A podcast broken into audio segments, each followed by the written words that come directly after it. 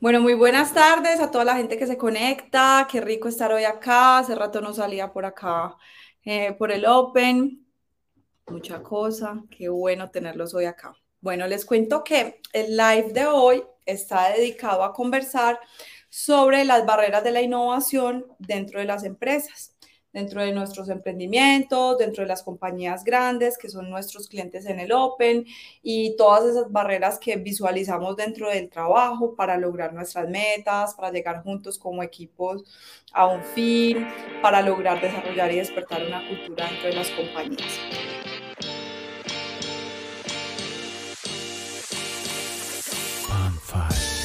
Resulta que esta semana eh, lancé una pregunta en LinkedIn. Para los que no me siguen en LinkedIn, pueden seguir al Open Lab también ahí, que hay más contenido y a mí también. Y les cuento que la pregunta que lancé fue, ¿cuáles son las barreras de la innovación? ¿Qué piensan? Cuéntenme. Entonces voy a empezar leyéndoles todo lo que muchas personas nos comentaron, entre esos hay clientes también, y, y, se volvió una conversación bastante larga y pues de ahí parte la idea de volver eso un live. Bueno, entonces Ketty Paola Castaño, desde Interconexión Eléctrica, dice, pensar que eso es difícil o no se puede hacer, que no se puede lograr. El ego. Oscar Mauricio González dijo, miedo a equivocarse. Sting Jansen, Creative Director en Huge, dice los humans, pues los humanos. Eh, cuando no abrimos eh, nuestras compuertas a la innovación. Nelson eh, de, dice, el mindset fundamentalmente es la barrera más alta. David Alonso Hernández dice que la cultura. Carlos Hernán Rangel de Terpel, que es nuestro cliente, dice, Caro, chévere la discusión. Por mí, estos cuatro puntos. La falta de un lenguaje común sobre innovación desde los líderes aplica para empresas. Eh, el miedo a lo diferente y al cambio. El tercer punto es el tiempo, más que barreras excusa, sin embargo genera fricción para la innovación. El punto número cuatro es el exceso de estabilidad, aplica para las personas y para las empresas. Y dice, interesante ejercicio, me encanta leer puntos de vista. Vamos a ver qué más dicen. Esperen, yo me les corro por acá que el Instagram les está fallando. Ay, yo creo que va a mejorar.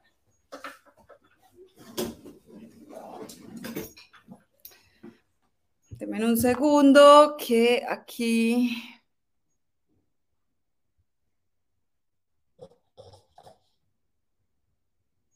Mm. Bueno, yo creo que ahí ya funciona. Listo. Mm, Javier Pinzón dice que las estructuras verticales en las organizaciones, o en otras palabras, la burocracia empresarial, que entre muchas cosas genera que tomar decisiones estratégicas o disruptivas tarde tiempo o simplemente entorpezcan los procesos. Jessica Galvez de Food Lab dice, uno, restricción al cambio, siempre lo hemos hecho así. Dos, dificultar la de salir de la zona de confort. Lo veo como cuando se concentra la atención solo en lo que y como lo que están haciendo en otras ciudades, en tu país, en cualquier otra parte del mundo. Y tres, pocas herramientas metodológicas o procesos aburridos. Em, Jaime Vescos dice, la cultura de las organizaciones, no transformarla, la justificación, excusa del siempre lo hemos hecho así. Andrea Jiménez dice centrarse solo en una categoría o no ver otras similares diferentes que puedan ser inspiración. Hoy en día eso cobra gran importancia.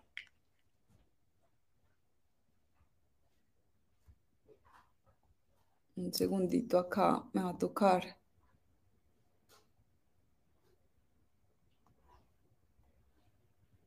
Yo creo que ahí va a mejorar. Vamos a ver. Ya ahí yo creo que les mejora. Bueno. Igual estamos en LinkedIn al tiempo. Bueno, Andrea Jiménez dice centrarse solo en una categoría y no ver otras similares, eso ya lo leí. Diego Gómez dice los seres humanos. Luis Miguel Ruiz dice, dice ser que es mi fan número uno, presionarla y estar dentro de la caja. Fernando Narváez dice la gente. Ana Milena Vázquez del Open Lab dice el miedo a arriesgarse y pensar actuar diferente. Isabela Vázquez dice el temor al cambio. Diego Rodríguez dice no arriesgarse a romper paradigmas. Miguel Ángel Cuartas dice no mirar la sociedad que se quiere impactar y el temor a equivocarse. Eh, Alex Moya dice la misma tecnología. Javier Felipe Flores dice no tener la mente abierta para crear cosas nuevas. Y César Hidrobo dice el miedo. Bueno, muy buenas respuestas. Eh, hoy vamos a centrar este live en cuáles son las barreras de innovación dentro de las empresas. Sea pequeña, mediana, grande, hay una sola cosa en común que tenemos todas las empresas y son las barreras que existen para lograr innovar. Entonces, me encantan todos los puntos de vista que me dejaron en LinkedIn. Muchas gracias. Están muy buenos y muchos de esos coinciden pues con todo lo que nosotros hacemos eh, y observamos desde el Open. Vamos a empezar con la que está en común y en todas partes. Las personas, el miedo y el ego. Nosotros los seres humanos cuando crecemos, cuando estamos en la edad de la niñez, nosotros aprendemos el mundo a través de la forma en que nos educaron, a través de los adultos que nos rodeaban y a través del sistema de educación al cual, del cual fuimos parte. Y resulta y sucede que ese sistema y ese proceso de educación que tuvimos cada uno es diferente.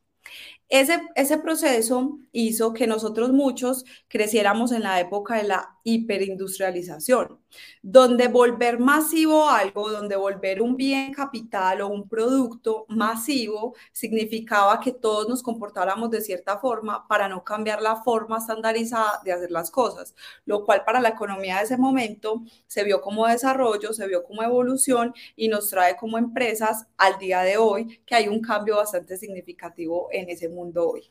Entonces, como nosotros crecimos en la época de esa, de, de esa industrialización, recuerden que para poder hacer un producto estandarizado igualito, las compañías tenían que hacer eh, procesos de estándar que todavía continúan. Imagínense una chocolatina que sale así, pero entonces en Medellín salió así, en Bogotá salió así, en México salió así y en Chile salió así y es la misma empresa, la misma marca del mismo producto.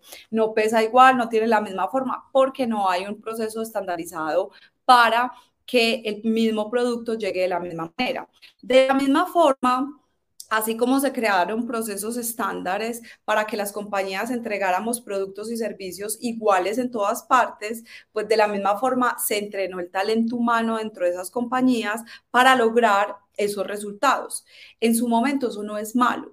Pero resulta que viene una era que cambia las reglas, una era en que se descentralizan las compañías y ya no dependen de su manufactura directa, una era en que la plataforma ya son las marcas, no importa de dónde venga el producto, la plataforma es una marca y recuerden que muchas compañías han sido creadas desde la plataforma del producto negocio y le han pegado marcas. Entonces yo hago crispetas y tengo varias marcas, una para este sabor, otra para este, otra para este. Esa es una forma antigua de plataformas de negocio y empezamos en una plataforma nueva que trae el mundo de los emprendedores muy fresco, muy dinámico, cambia rápido y obviamente la capacidad de reacción y de cambio de esas plataformas de marca es mucho más rápido que la plataforma de los negocios antiguos que dependen de una manufactura.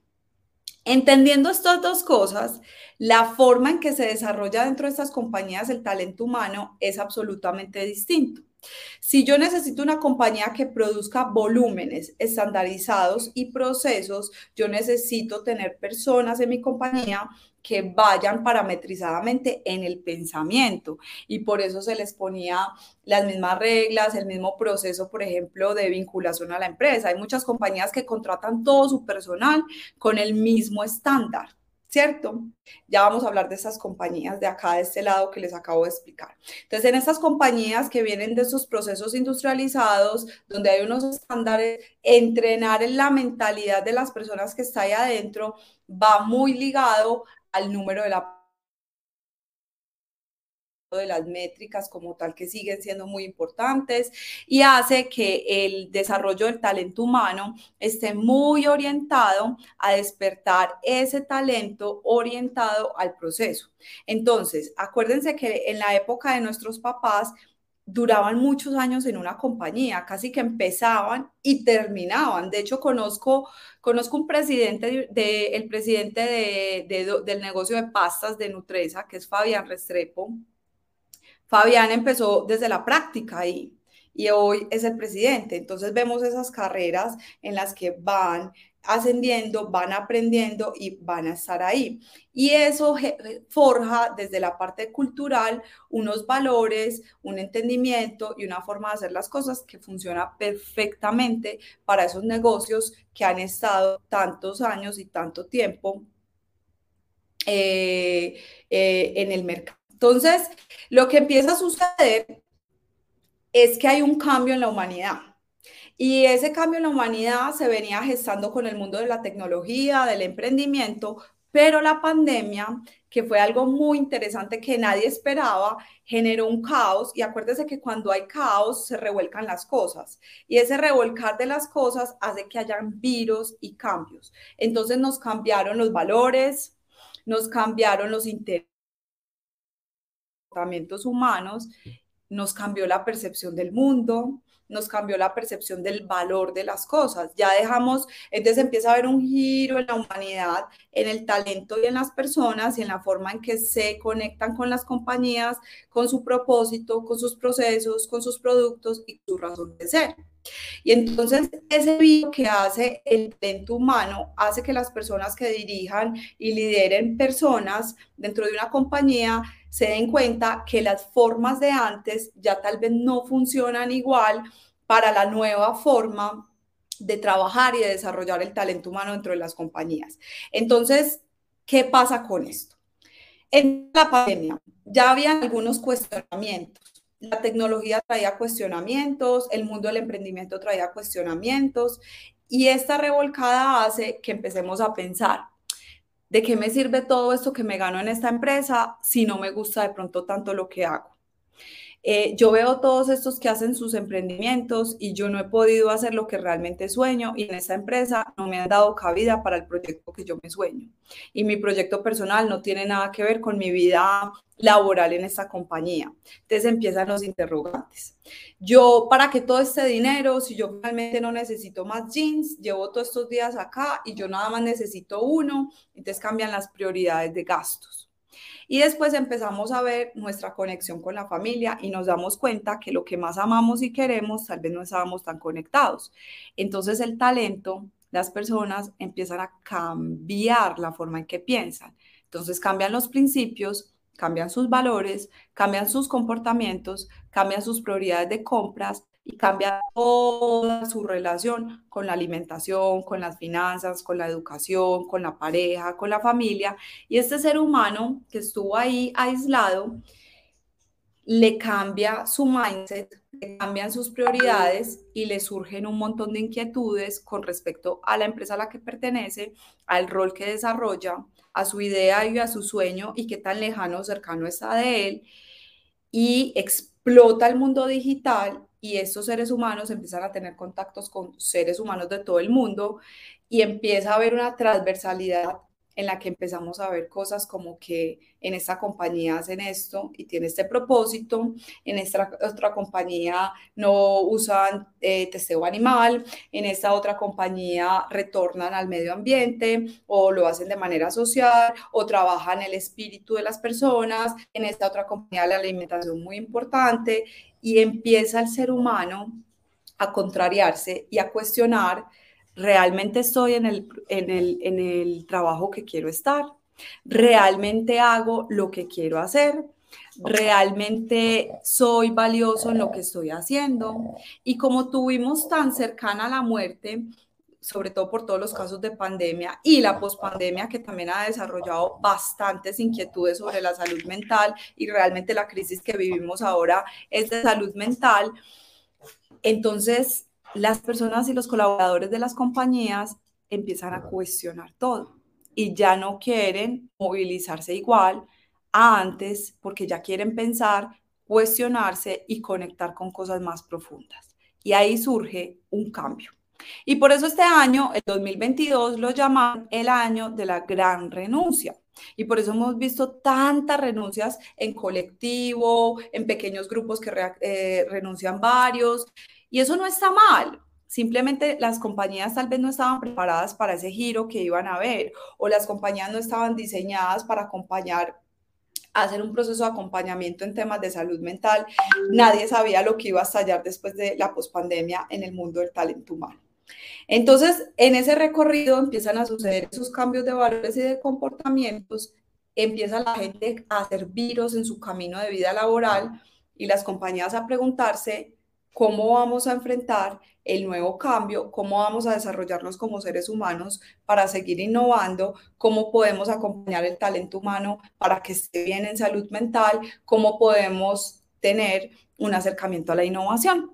Y es que innovar, como ustedes me respondieron en LinkedIn, innovar, todos sabemos que es difícil, pero realmente la principal barrera de la innovación somos nosotros los seres humanos y somos esos seres humanos los que hacemos parte de los procesos de innovación en las compañías.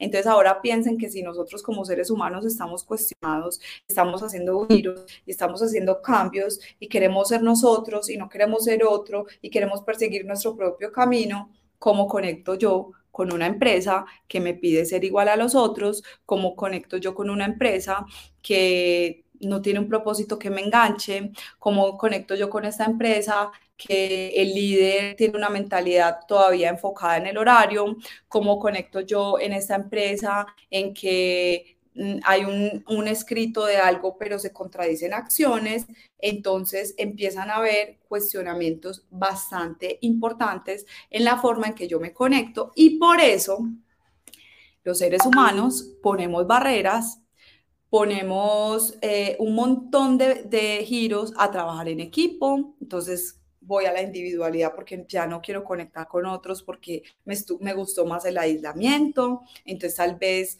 pertenecer a un equipo no sea lo mejor, en otros casos es, no, es que eh, para innovar, yo necesito que más áreas me digan que sí y las otras, todas las áreas me ponen barreras para poderlo hacer. Entonces, de tantas no que he recibido, pues yo prefiero abandonar porque me siento frustrado de no poderlo hacer. Entonces, la frustración crece. Hace poco, entonces ya voy a empezarles a contar aquí, ya abrir el espectro si yo tengo frustración, si yo tengo miedo a trabajar con otros, si el ego no me permite decir que sí, si soy duro con los demás porque realmente lo que tengo es miedo a fracasar, si yo no abrazo el fracaso y no digo que aprendemos de esto, entonces si yo no tengo una cultura desarrollada para innovar, es imposible innovar en una compañía que no tenga una filosofía para esto.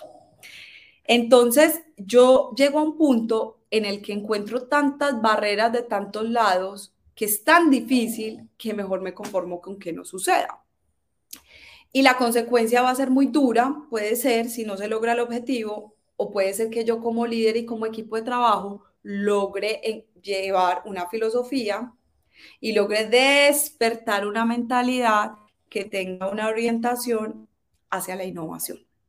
Y para yo llegar a una mentalidad, una filosofía de innovación, no tengo que ser ni una empresa ni muy grande ni muy pequeña. Acuérdense que comencé diciendo, lo único que tenemos en común, todas las compañías son barreras de innovación que parten de nosotros como seres humanos y me lo escribieron acá.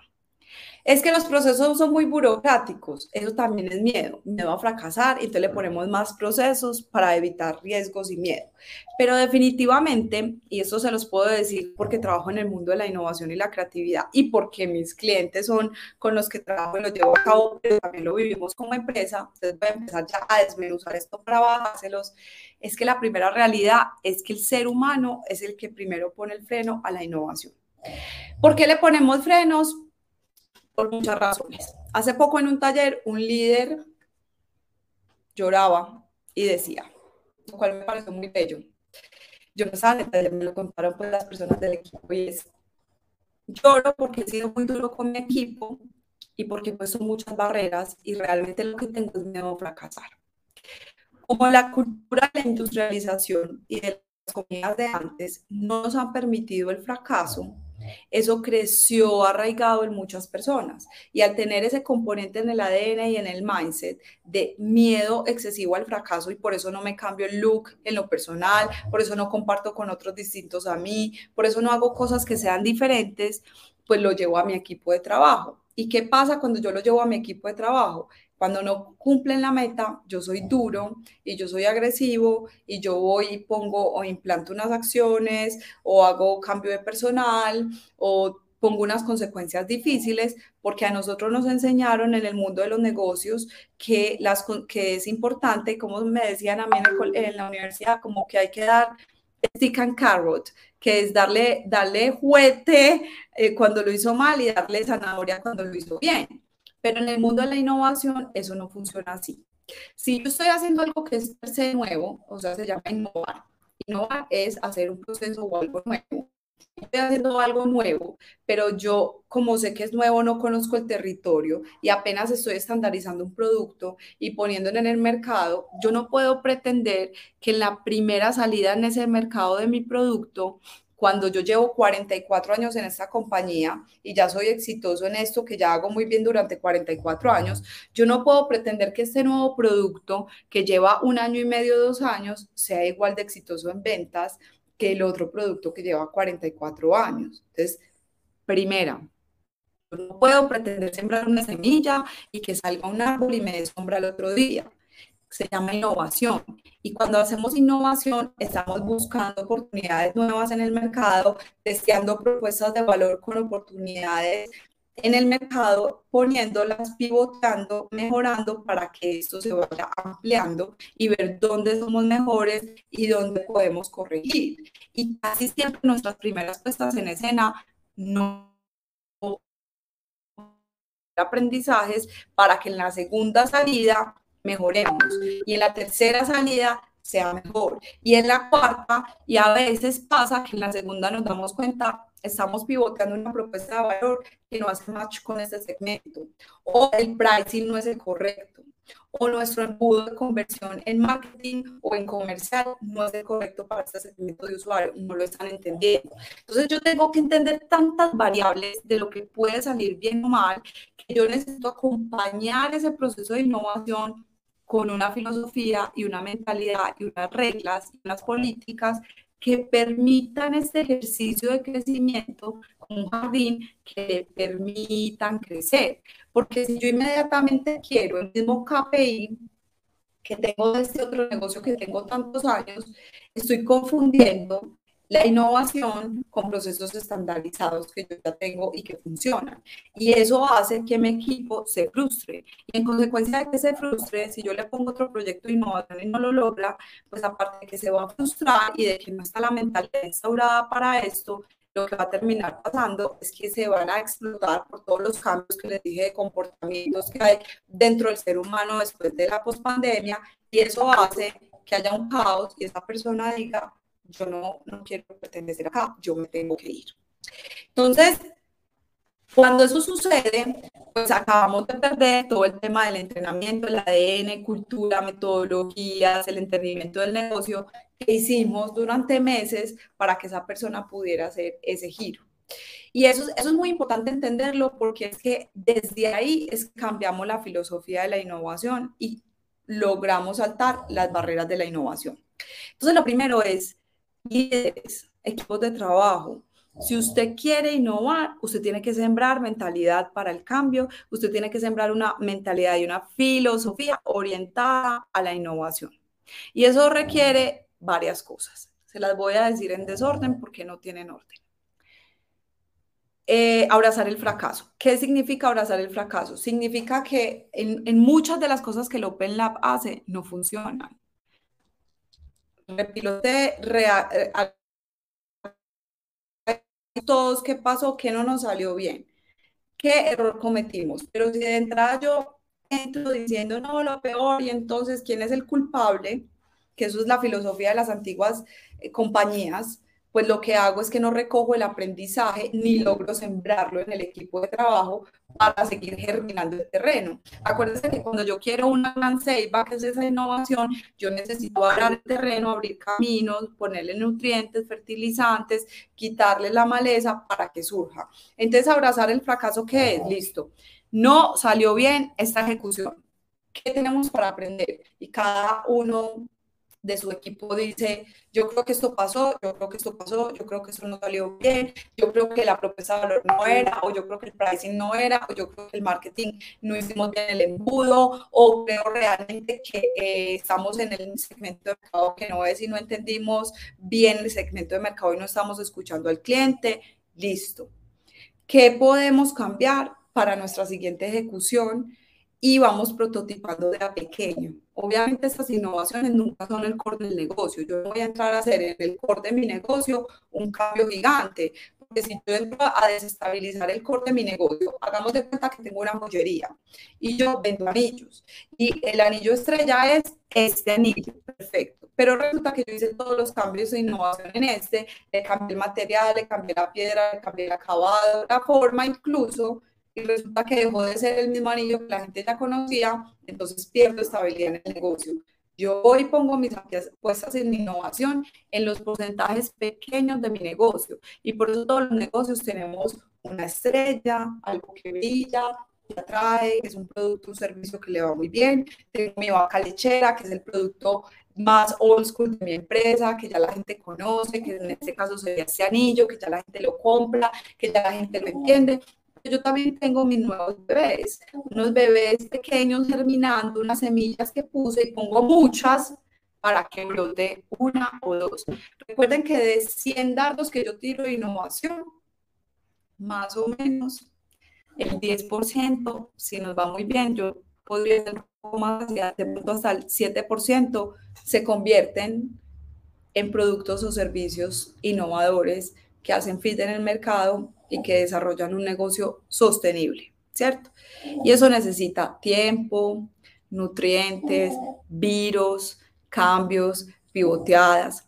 Hace poco hablamos con una empresa que fue cliente de nosotros, con el cual hicimos una búsqueda de oportunidad en el mercado, desarrollamos toda la estrategia del negocio, toda la estrategia de la marca, eh, los productos que los hicimos en co-creación con los clientes, con los usuarios, y lanzaron un lanzamiento espectacular, les tocó todo el lanzamiento en pandemia, ahora, ahora sienten que lo que venden no es suficiente. O sea, si este negocio se lo entregaran a un emprendedor, una persona natural diría, wow, estoy vendiendo mucho, pero como es una empresa grande y comparan las ventas con el core del negocio que lleva tantos años, pues nunca van a sentir que ese negocio es realmente valioso. Y esa es otra de los errores que cometemos los líderes. A veces comparamos ese bebé con el que ya tiene tantos años y obviamente no van a tener los mismos desempeños. Y pensamos que por eso este proyecto no es valioso. Entonces yo ahí les aconsejo que reúnan a un equipo y en un grupo busquen ¿Qué de esto tenemos que mejorar? ¿Qué de esto tenemos que aprender? ¿Cómo podemos ir de nuevo al mercado pivotear y entender cómo mejorar nuestro producto, nuestro servicio, nuestro marketing, nuestro branding? ¿Cuáles son los puntos que hay que girar? Hay algunos que seguramente funcionan. Si no, no existirían o no estarían todavía ahí. Y hay otros que hay que mejorar. Eso es lo mismo que pasa en el mundo pequeño. Como les dije, esto es transversal a cualquier tamaño de compañía y puede ser también un emprendedor individual. Entonces, lo primero es abrazar ese fracaso, que salió mal y que tenemos que mejorar. Hoy en el Open decidimos que hay un producto de los que sacamos que no va a salir igual la próxima vez, sino que lo vamos a partir de otra manera. Perfecto, maravilloso. Ay, fracasamos. No, para mí no es un fracaso, para mí es un paso más cercano a ser exitosos y a llegar a un punto en el que podamos estandarizar un producto que en años más adelante puede convertirse como les digo, en una estrella o en una vaca lechera que se vuelve algo grande, de lo cual vamos a recibir unos ingresos, pero muchos años le gastamos en investigar, en desarrollar en hacer procesos de innovación. Y acuérdense que el signo de la innovación es como un infinito o la escata. Ella va, pilotea, rebota, el concepto, va, vuelve, lo saca, pilotea, rebota, va, lo mejora. Y es así, si no la compañía no necesitaríamos estar todo el tiempo haciendo cosas nuevas. Todo el tiempo estamos pivoteando y mejorando nuestros procesos de innovación. Siguiente, hay que despertar la creatividad del equipo. Si yo tengo un equipo de trabajo y yo me siento y les digo, tenemos un reto, ¿cómo hacemos esto? Pero nadie da ideas, sino que solo se hace la única idea que da el líder. Es un equipo en el que no ha surgido un despertar creativo. Y yo como líder, si me voy y me desconecto, tampoco le enseñé a mi equipo a mejorar la práctica creativa para buscar soluciones. La creatividad no, tenemos que desmitificar ya que la creatividad solo del diseñador o del artista, la creatividad de cualquier persona que pertenezca a la compañía. Esto es muy importante que lo entiendan. En cualquier área se puede crear valor a través del proceso creativo, desde el área financiera, administrativa, logística, los procesos en operación, en producción, en I+D, en marketing, en diseño, en logística, o sea, en todas las áreas uno puede crear valor. Entonces, ¿por qué como segunda píldora, las barreras de innovación es importante de despertar creativo, porque son todos esos equipos y líderes y personas de tu equipo a cargo que son los que son capaces de tener una visión distinta de cómo llegar a una solución. No, pues que yo soy el líder y yo siempre tengo las mejores ideas. Yo también quería eso. Y créanme que no necesariamente son las mejores ideas. Como líder, lo primero que yo hago es dejar mi idea para el final. Entonces, lo primero que hago es, ¿cuál es el reto? Necesitamos hacer esto y todo el tiempo, listo. Entonces enmarquen el reto. ¿Cómo hago para? ¿Cómo hago para el reto? Listo. ¿Cómo hago para diseñar el negocio del 2050 de ese negocio que vamos muy bien? Listo, perfecto. Enmarcas el reto. Ahora convoque todo su equipo a que pongan ideas desde qué tal sí. Bueno, jefe, ¿qué tal si hacemos esto? ¿Qué tal? Y escúchelos a todos. El líder es el único que debe guardar silencio hasta el final en lo posible y dejar su idea para el final. Y si ya le dijeron, usted no le tiene que sumar, poder ese equipo a crear, para que el día que usted de pronto no estén, ellos lo puedan hacer. Porque es que el líder que le resuelve al equipo no es un mejor líder, es un asesino creativo, porque no deja que los otros desarrollen su proceso para crear. Entonces, una de las barreras de la innovación es esa codependencia líder. Muchas veces nos quejamos de la burocracia, y ahí se lo leí en la lista de LinkedIn que me dejaron, pero es que la burocracia también actúa cuando no hay empoderamiento de otros. Pero si el otro llega con, una, con propuestas y no llegue con una, llegue al menos con tres propuestas, A, plan A, plan B, plan C, tres ideas de acción. Eso es lo que pasa. Ese es el reto y esas son las tres ideas que planteamos. Listo. Vámonos con una. Un buen líder no le dice cuál tiene que hacer, sino que dice cuál crees tú que deberías hacer. Si, si tú fueras yo, ¿cuál decidirías? Vuélvale la pregunta. Esta mañana una de las líderes de mi empresa me preguntó si aparte de los OKRs, que son las metas que tenemos fijas hasta final de año, puede hacer otra cosa nueva que ella quiere proponer. Entonces yo le dije, me encanta la propuesta, te lo voy a rebotar con una pregunta.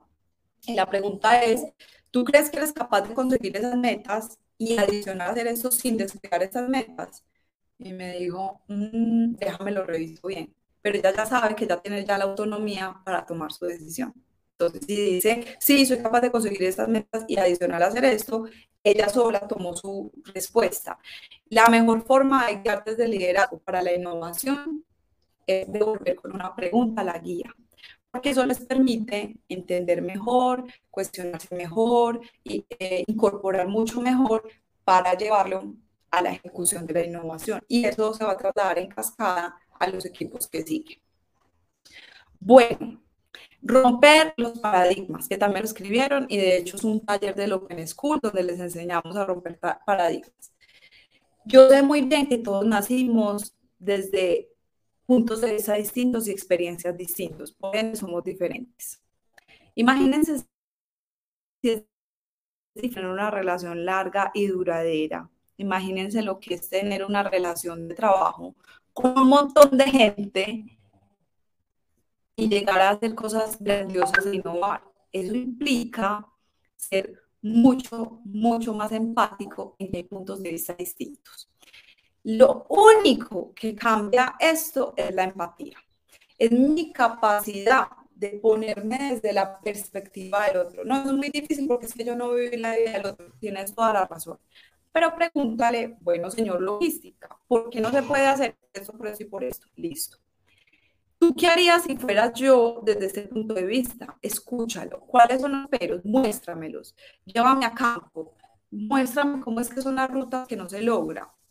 Te invito a que creemos soluciones juntos. Vengo, creemos juntos eso y comparte también el logro. El paradigma de que las cosas no se pueden porque siempre se han hecho así es puro temor al cambio, porque si yo cambio, mis indicadores de mi área se dañan y yo quiero seguir reportando como un área que lo hace muy bien. Pero cuando hay procesos de innovación, los productos de innovación líderes necesitan políticas distintas. Y es que esa política es que se pueden equivocar, hay un margen de error. Acuérdate que usted está poniendo en innovación un área un, algo, algo, nuevo de su empresa todavía no es el core del negocio. A los emprendedores que su única idea les toca rebotar, rebotar, rebotar, pilotar hasta que le hagan fit en el mercado y eso logre ya despegar y pasar de ser una idea de negocio a un emprendimiento, a una empresa que funciona con propuesta de valor validada. Entonces, piensa que si su empresa usted va y abraza sus paradigmas, les muestra que todos tenemos que salir de esa área de confort para poder lograr innovación, pero el líder acompaña eso con políticas y con prácticas que realmente abrazan esto, pues ellos se van a atrever a salirse de la zona de confort. Usted no le puede pedir a su equipo que innove cuando se equivocan o no consiguen la métrica en esa innovación o en esa experiencia nueva o en eso que se inventaron nuevo, usted les cae durísimo y dice, no, entonces ya nunca más se vuelve a hacer. Entonces eso acá no funciona y definitivamente a quién hay que despedir acá o de quién es la, la responsabilidad no es una culpa, es un proyecto co-creativo en colectivo y tiene que tener unas políticas y un margen de error, porque si no nadie se va a querer equivocar si a uno no le permiten el error. Y el error, acuérdense que lo dije ahorita al principio, es para abrazar el fracaso. Y cada vez que yo abrace el fracaso y saque mis conclusiones de aprendizaje, voy a llegar más rápido a ser exitoso. Entonces, es, es entender cuáles son los paradigmas que limitan la ecuación. Les voy a poner un ejemplo muy sencillo. A la gente que ya está en Telegram le mandamos un, les mandamos un ejercicio el lunes eh, que hicimos en el Open. Es muy sencillo. Dibuje 20 círculos, 20, y pídale a todo su equipo que haga 20, 20 eh, objetos redondos, pues que vinculen el círculo. Gana el que lo haga en menos tiempo. Cuando terminen el ejercicio, pregúntenles qué, quiénes hicieron los 20, que va a ser uno el que ganó, va a haber otro que hizo 19, va a haber otro que hizo 15, va a haber, a haber otros que hicieron 10 y van a haber otros que hicieron 7 o 5. Empecemos por los que hicieron de 5 a 10. ¿Qué pasó? Ah, yo pensé en eso, entonces que el de 20 muestre todo lo que hizo. Y el que hizo cinco, ¿qué te pasó? Ay, yo pensé en eso, pero yo no lo dibujé porque pensé que no era suficientemente bueno. Cuando usted detecta que la mayoría de su equipo se quedó de 5 a 10 en el ejercicio, quiere decir que su equipo no tiene confianza creativa. Su equipo necesita despertar la mentalidad creativa, para eso está el Open School, eh, y usted necesita acompañar a su equipo a que se la crea. Eso quiere decir que no tienen el empoderamiento para creer en sus soluciones por ende, van a las reuniones, tienen las ideas, pero no las dicen porque les da miedo. Y si yo tengo un equipo que le da miedo a dar ideas y soluciones, yo me estoy perdiendo del potencial de encontrar nuevas formas de hacer las cosas o de hacer una innovación que la rompa a futuro. Listo. Los que hicieron de 10 a 15, bueno, muy bien, pero venga, ¿cómo llegamos a la excelencia? Hidratamos más el proceso creativo, los metemos a que todo el tiempo haya talleres mensuales que los ayuden a, expresar ese talento, hacemos que se, que, se comprometan más a subir la métrica. Y bueno, los que llegaron a 20 o a 19, que van a ser menos, ¿Cómo hago que ellos acompañen los otros? ¿Cómo hago que no lleguen solos?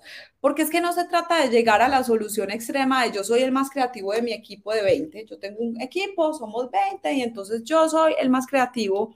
¿De qué le vale a usted líder ser el más creativo y llegar a la meta si el aplauso suyo solo suela por uno? Imagínese llegar con todos. Pero ¿de qué le sirve a usted en una compañía que un área cumpla, cumpla los indicadores, pero el resto de las áreas no lo cumplieron? No tiene sentido. tiene sentido en colectivo. Entonces, si yo lancé un producto nuevo y ese producto nuevo hay que cambiarle el material, pero a la gente le gustó el diseño, el marketing, el precio, el canal por el que llegaron y todo lo que hicieron alrededor, pues entonces tengo que trabajar en algo. Pero no se trata de culpar al personaje que dejó de hacer, sino como equipo nos comprometemos a que esto lo vamos a mejorar y tal vez nosotros no lo vimos, ¿cierto? Es muy importante llegar en equipo. Por eso les digo, el ejercicio que les conté que pusimos en Telegram no era para que lleguen, para que llegue uno solo a los 20 y soy el más creativo. No, ¿cómo hago que el, el 50% de todos lleguemos a ese número de creatividad? Porque el empoderamiento creativo de cada persona del equipo constituye pasar una barrera de innovación.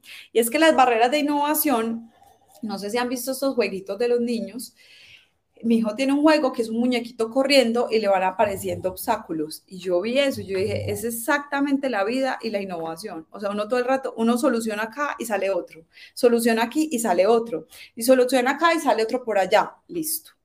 ¿Cómo hago yo para ir pasando las barreras. Cuando hacemos innovación en las compañías, sobre todo en las que llegamos a mucha profundidad, siempre salen barreras de equipo, de producto, de logística, de presupuesto, mm, de que es una compañía global y lo tienen que aprobar en otro país y no entienden eso, por qué y, y ese nombre de dónde sale.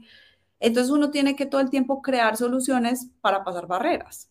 Y como usted todo el rato tiene que estar creando soluciones para, para, para pasar las barreras de la innovación, usted le toca ser muy creativo todo el tiempo. Entonces, miren que la creatividad no se trata del dibujo, del diseño, es transversal a cualquier cosa de la vida, a cualquier área, a logística, al mundo de la economía, por ejemplo, hacer modelos de negocio. un modelo de negocio cambia radicalmente cuando uno le cambia una variable. Una vez hicimos un modelo de negocio que dependía, el, el, valor de la transacción del ticket promedio del negocio dependía del tráfico de personal que pasara por el lugar. Entonces, el financiero se sentó y puso un número, pero él nunca había ido a ese lugar, no había visto cuánta gente pasaba y el modelo no daba. Y yo le dije, pero ¿cuánto le pusiste a este número? Tanto. Y yo, pero ese número, ¿dónde sale? No, lo que yo más o menos creo por la experiencia de otros negocios que dan a la calle. Yo siempre este está dentro de otro lugar. Ah, entonces dijimos, no venga, vámonos nosotros, hagamos un, un día entero de investigación y sacamos un promedio de cuánta gente pasa por ahí. La sorpresa es que el número era mucho más alto de lo que se había puesto. Fuimos a poner ese número con un número ácido en el modelo financiero para el negocio cambió drásticamente. Desde ahí pedimos aprobación para hacer un piloto pequeño de ese modelo de negocio. Háganlo primero en pequeño, como los emprendedores, no se tiren a hacerlo eso masivamente en su compañía, háganlo pequeño y testee. Listo. Yo le invertí esto a este negocio, vendió tanto, hizo tanto, eso cómo se puede escalar y qué indicador sacamos de ahí. Fuimos a hacer el prototipo, el prototipo resultó ser un éxito, listo. Entonces ahora empecemos a escalar, a escalar, a escalar, a escalar y a escalar. Y eso lo hace el emprendedor, el líder del negocio y sus equipos. De esa manera usted va pasando las barreras y las barreras le van apareciendo de pequeñas, medianas a grandes, pero si usted se tira en un compromiso de muy largo alcance desde el principio, pues obviamente usted se puede encontrar con una barrera así de grande y no tener cómo superarla. Entonces el proyecto se vuelve un fracaso, el equipo queda frustrado y nunca más en esa empresa quieren volver a emprender un proceso nuevo de innovación. Y las compañías hoy necesitan ajustar, cambiar e innovar más que nunca, porque es que piensen, las marcas ya no conectan igual que antes. O sea, ya nosotros no estamos buscando en Instagram, en redes sociales, contenido, porque sí, otra foto del mismo producto, pero de lado, para el otro lado, para arriba. Es como, ¿cuál es el sentido y el propósito? Conécteme, deme información de valor. Yo lo sigo en sus canales y en todas sus cosas y de verdad me está dando valor, pero si no, yo no, yo no quiero. Y para poder hacer todo eso, obviamente hay que innovar y exhibirse cosas distintas. Otra cosa importante en el mundo de las barreras de la innovación eh, son las políticas de innovación. Hay muchas formas y muchos esquemas de intraemprendimiento en las compañías que acompañan los procesos de innovación. Uno, tener una, si yo soy un, tengo un equipo y ese equipo tiene un líder y tienen un reto de innovación, ¿cierto? Ese líder y ese equipo, si la compañía es muy grande, necesita línea directa con aprobación eficiente y rápida eh, que tenga un sponsor poderoso dentro de la compañía. Hay muchos retos que hemos hecho en, en distintas compañías eh, y en esas compañías se hacen unos spin-off o unas células de trabajo, en cada una son distintas, pero pues cada empresa tiene naturalezas distintas, entonces no podría compararles, la de Argos es distinta a la de Constructora Bolívar, la de Constructora Bolívar es distinta a la de Nutresa, la de Nutresa es distinta a la de Terpel, la de Terpel es distinta a la de ISA, o sea, son súper distintos todos, y no se trata de compararlos, sino que hay algunas naturalezas que sí son eh, transversales a los equipos de trabajo. Entonces yo tengo esto y tengo una línea directa con un sponsor. Ese sponsor es un personaje adentro, arriba, muy arriba en la compañía que me ayuda a que este equipo pueda hacer adelantos más rápidos y salte procesos burocráticos más rápidos porque es una incubadora que está, está incubando un proceso de innovación para llegar más rápido a un fin. ¿Listo? Siguiente, yo necesito que ese equipo tenga una dinámica diferente, que se sientan cómodos al trabajar, que el ambiente sea rico para trabajar, porque yo les estoy exigiendo un nivel de innovación importante. Entonces, si yo les pongo las mismas condiciones de horarios, de vestuario, de presupuesto, de cumplimiento con, como con el resto de la empresa, pues yo estoy pasando por alto que están haciendo algo que es difícil y que es más diferente. Necesito darle políticas diferenciadoras, necesito darle flexibilidad en horarios, necesito darles un espacio adecuado y necesito sacarlos de las políticas estándar del negocio. Hay compañías que tienen mucha gente y que obviamente ya tienen unos estándares, pero necesitan que esa célula para que innove, protéjala, métala en un contexto aparte y hágale unas políticas de intraemprendimiento diseñadas para ese equipo. No es lo mismo intraemprender, como les digo, en una compañía de alimentos que de servicios, que de telefonía, que de tecnología. Son componentes muy diferentes, pero diseñen sus políticas de intraemprendimiento para ese equipo de trabajo. Póngales que ese sponsor sea el algodón, que todo el rato les esté dando, hey, lo hicieron muy bien, eso no, viremos esto, pero qué nota esto que se hicieron, que sea esa persona que les hace esa, motivación a seguir adelante en el proyecto y que les, los vaya rutando por si a veces se pierden en la forma en que se elaboró ese servicio, ese producto. Hidrate la mentalidad.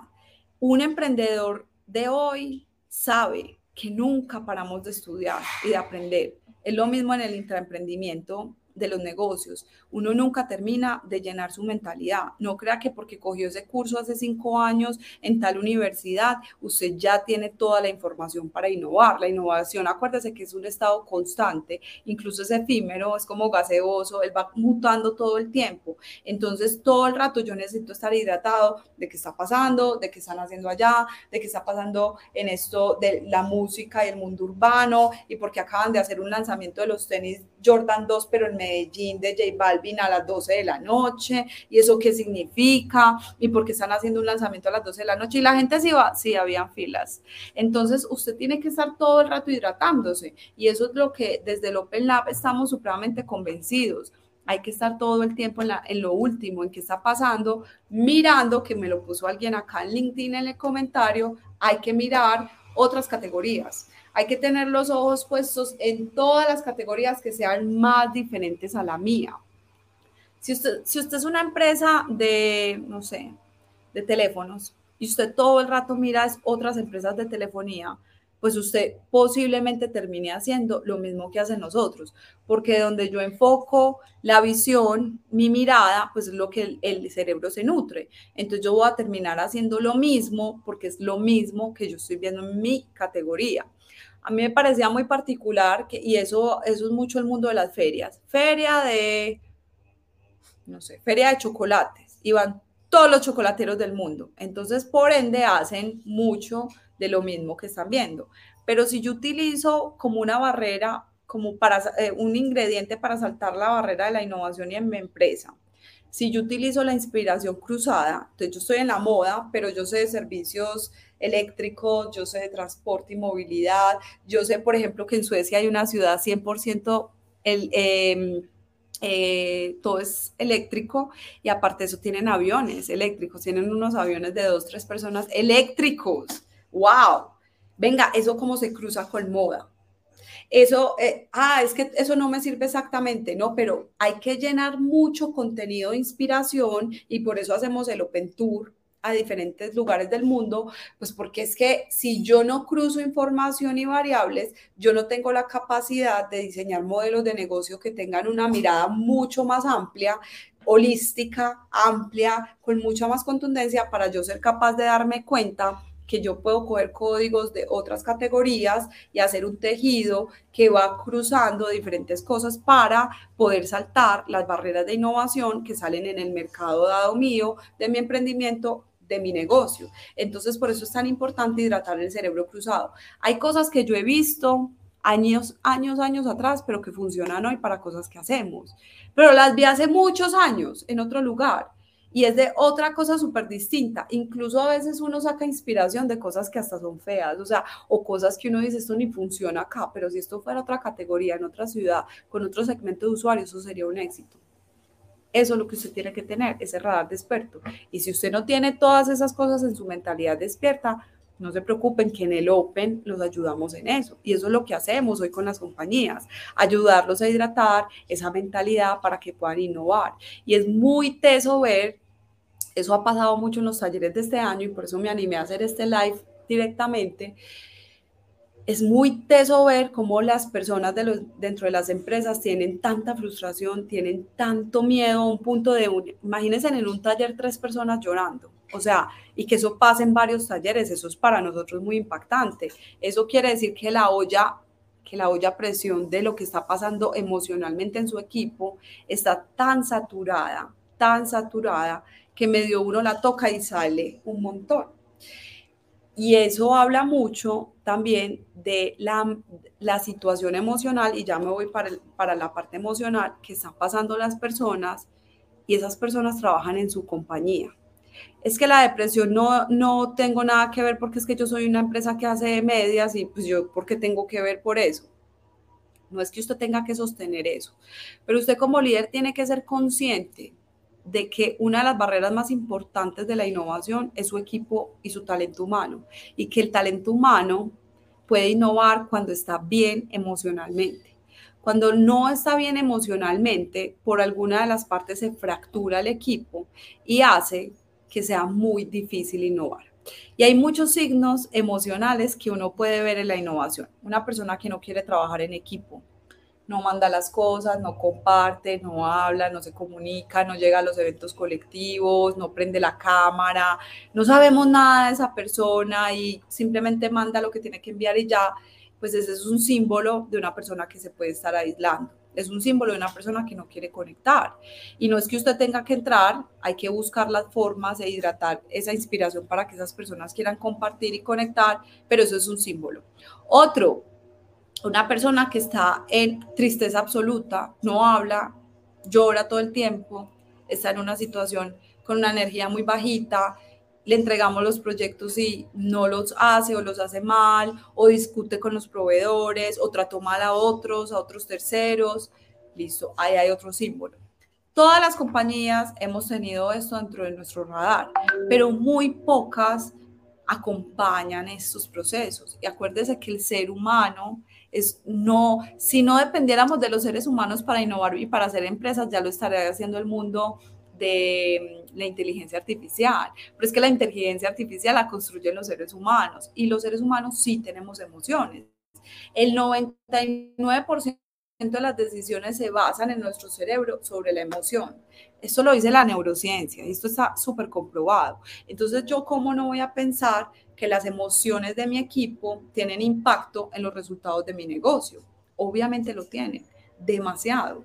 Y por eso también se empieza a ver tanto tema de enfermedad.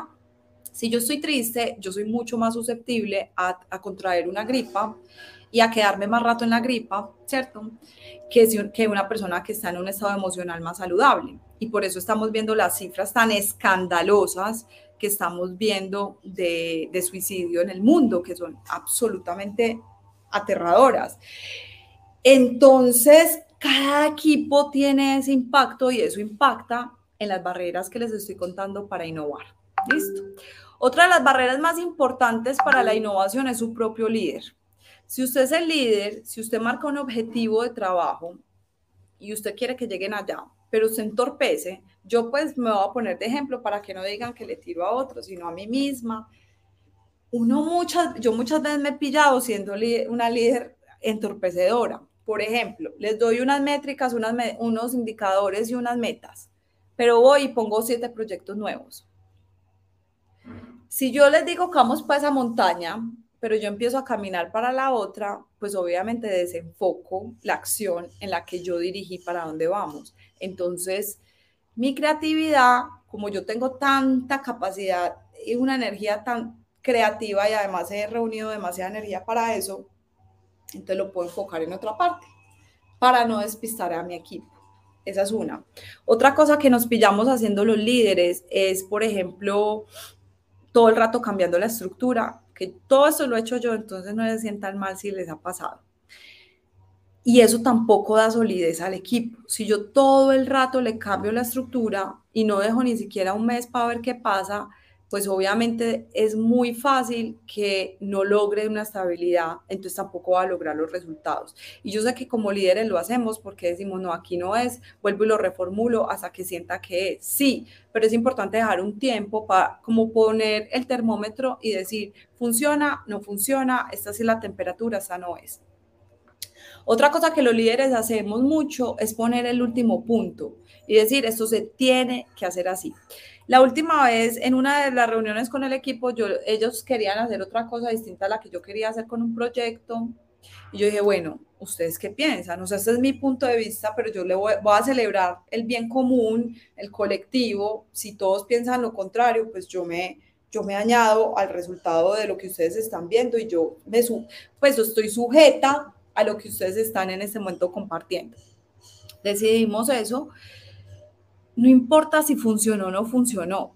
Lo importante es también velar por el bien común y atreverse a darle a los, al equipo de trabajo la bondad de creer en su capacidad y en su raciocinio y como líderes a veces no tenemos el último punto.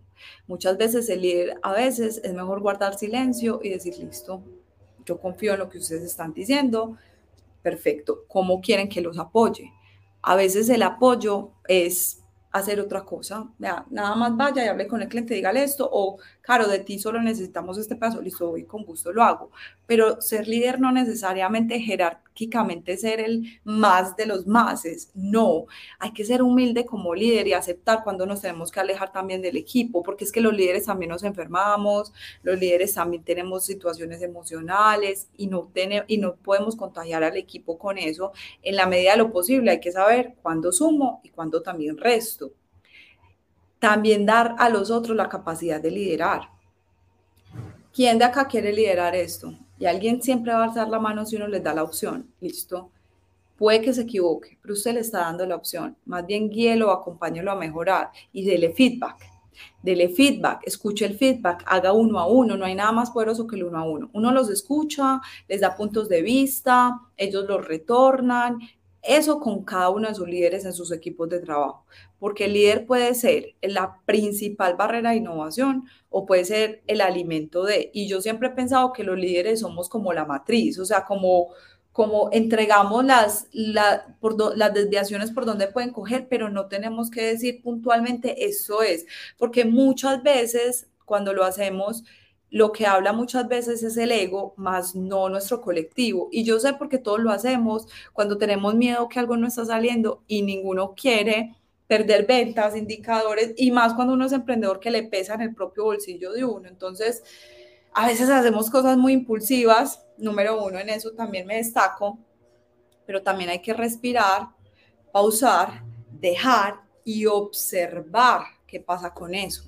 A veces eh, hay personas del equipo que, no sé, están saturadas y se quieren ir, pero uno sabe que esa persona es valiosa. Venga, ¿cómo mejoramos esto para que usted siga creciendo y genere más valor para usted y para nosotros, ¿cómo puedo yo ayudar a eso? ¿Cierto? Entonces, por eso es tan, tan importante los uno a unos a tiempo y el, el feedback claro eh, y no desde la emocionalidad de la rabia. Si yo tengo rabia, por ejemplo, con algo y, me frustra algo que no está sucediendo, yo en vez de irlo a hacer directamente, pues alguien del equipo me ayuda para no ir a hacerlo mal, porque también lo puedo hacer mal y yo también tengo que saber dónde brillo y dónde no. Entonces recuerden que el líder también puede ser barrera o puede ser un estimulante de la innovación. Ahí les dejé en este en vivo una cantidad de píldoras de, para construir una mentalidad y una filosofía advocada a la innovación. Y la innovación ya no es negociable para ninguna compañía. La innovación tiene que, o sea, ya es como una obligación y algo que tenemos que hacer en cualquier compañía. Como les dije, es transversal al tamaño, no importa si usted es una empresa pequeña, mediana o grande, es transversal y todo esto que les dije les va a funcionar para sus negocios y sus empresas o sus equipos de trabajo. Si ustedes quieren que los acompañemos desde el Open School, ahí tenemos talleres, charlas, bootcamps intensivos. Hay muchas compañías con las que trabajamos ahora y han visto resultados bastante buenos. Entonces, desde el Open School les podemos recibir esos retos o hacerles una charla para entender en qué están es sino que eh, nos mandan un mensaje al DM y con todo el gusto del mundo vamos a, a, buscar acompañarlos. Este live queda grabado, al mismo tiempo está saliendo en LinkedIn, que es mi primera vez que salgo en los dos canales al tiempo, first time, y, eh, y, va a quedar guardado también acá en Instagram. Entonces, sí, véanlo por favor otra vez. Los espero en el Open Space, los que están en Medellín o pasen por Medellín, para que vayan, también eh, lleven a su equipo de trabajo y, y trabajen de una manera distinta y permítanse ser. Yo ayer creo que sí, ayer hice un post sobre la autenticidad y es que no hay nada más rico que estar cómodo en el trabajo. Mire, yo, hoy estoy, yo estoy de chanclas hoy, así voy a ir hoy al trabajo. La comodidad, ay, se siente más rico así y hay veces que uno quiere más dejen ser a los otros. ese es el momento más importante como líderes y como equipo de trabajo, dejen ser al otro. Que le gusta peinarse el lado, déjelo. Que le gusta pararse el pelo, déjelo. Que le gusta pintarse los labios rojos, pero es que es un hombre, déjelo. Por favor, dejen ser a la gente. Si quieren que permanezcan, crezcan con ustedes, dejen ser a los otros y antes alumbren esa luz que cada uno trae, porque no hay nada que construya más innovación. Uy, esta píldora está muy importante, de la última. No hay nada que construya más innovación, que tener un equipo diverso, pero diverso y dejarlo ser. Usted no puede invitar a la diversidad y a conductuarlos para que sean como usted, no, déjelo ser. A veces es difícil, créanme que hay veces, pero qué rico la gente distinta. ¿Cómo le da eso de ingrediente y de sabor y de alimento a un equipo? Entonces dejen ser, sean ustedes y bueno espero que esto les sirva para que sigan construyendo innovación en sus empresas y en sus equipos. Los esperamos por el Open School, que tengan un feliz jueves y los esperamos por las cuentas de, Insta, de Instagram, a los que están por LinkedIn, a los de Instagram para que se conecten y vean cosas por LinkedIn y tenemos ya canal privado de Telegram donde les estamos mandando podcasts, retos, reflexiones, tendencias, noticias y van a ver muchísimo más. Todo esto que les acabo de contar es la mezcla de 3.000 libros y 17 años de experiencia. Voy a pensar qué libro les puedo dejar más adelante. Hay muchos, como ven, tengo una cantidad, pero es una mezcla entre experiencia, totazos, equivocaciones del emprendimiento, con clientes, con marcas, con mi equipo, con otros equipos. Así que Ahí les dejo esa cápsula, que la disfruten, compartan si creen que es de valor para otros y que tengan un feliz jueves. Por acá nos vemos de nuevo. Un beso, cuídense, bye.